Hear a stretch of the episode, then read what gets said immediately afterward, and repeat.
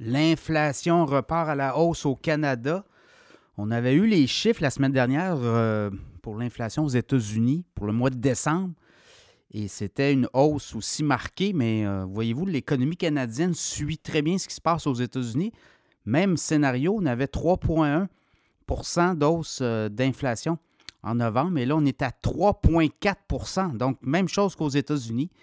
L'économie canadienne a, comme on dit, euh, repris un peu de la vigueur en décembre. Évidemment, euh, toutes les dépenses des ménages font en sorte que oui, il peut y avoir euh, davantage d'économie ou de, de, au niveau de l'activité économique, voilà.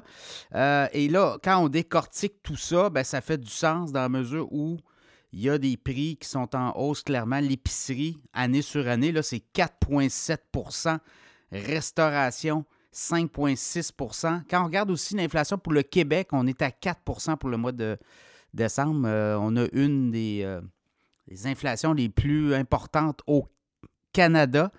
Donc, euh, ça ne ça, s'invente pas. Le, gouvernement de François Legault fait des choix, notamment en filant beaucoup de factures d'électricité, des hausses de taxes de toutes sortes aux entrepreneurs. Bien, ces entrepreneurs-là doivent se revirer de bord éventuellement pour la refiler aux consommateurs. Donc, au niveau canadien, je vous parlais de l'épicerie 4.7, la restauration 5.6. L'essence 1.4, c'est un peu ça aussi que joué. L'essence est beaucoup plus chère en décembre qu'elle l'était euh, l'an passé, en 2022. Euh, pareil euh, pour le mois de décembre. Les véhicules neufs, 2,3% L'habitation, vous voyez les logements. L'arrivée massive d'immigration aussi, l'arrivée massive de nouveaux arrivants.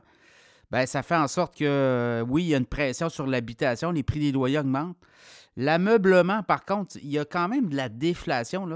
L'ameublement, moins 2,7% donc les meubles électroménagers, moins 0,6% l'énergie, 0,04% l'habillement en hausse de 0,9 puis au niveau des billets d'avion, l'avion, près de 10% de baisse. Donc, vous voyez, là, c'est un peu ça qu'on voit. Donc, à suivre, est-ce que c'est une tendance qui va s'accélérer pour le mois de janvier? Je pense qu'on va revenir on va retomber sur terre. Vous le voyez autour de vous, l'économie canadienne roule, euh, je vous dirais, très au neutre, là, même qu'il y a des données récentes au cours des dernières heures qui font état d'une économie canadienne en possiblement récession, donc deux trimestres consécutifs. Ça va être à confirmer, évidemment, là, mais il y a des économistes qui regardent euh, aller les choses et euh, on se demande comment on va atterrir si on continue à laisser les taux d'intérêt très élevés, taux directeur de la Banque du Canada, et que ça se détériore ça pourrait être une récession, non pas récessionnette, là, mais ça pourrait peut-être entrer euh, euh, plus profondément. Donc là aussi, euh, la Banque du Canada devra en tenir compte. Mais là, pour l'instant, l'inflation,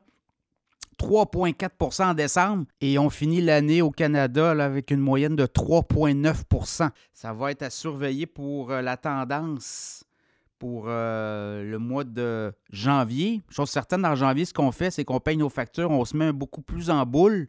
Donc, euh, oui, on s'attend à ce que l'inflation redescende, peut-être même sous les 3% autour des 3% pour janvier. Ça va être à surveiller au cours des, euh, prochaines semaines.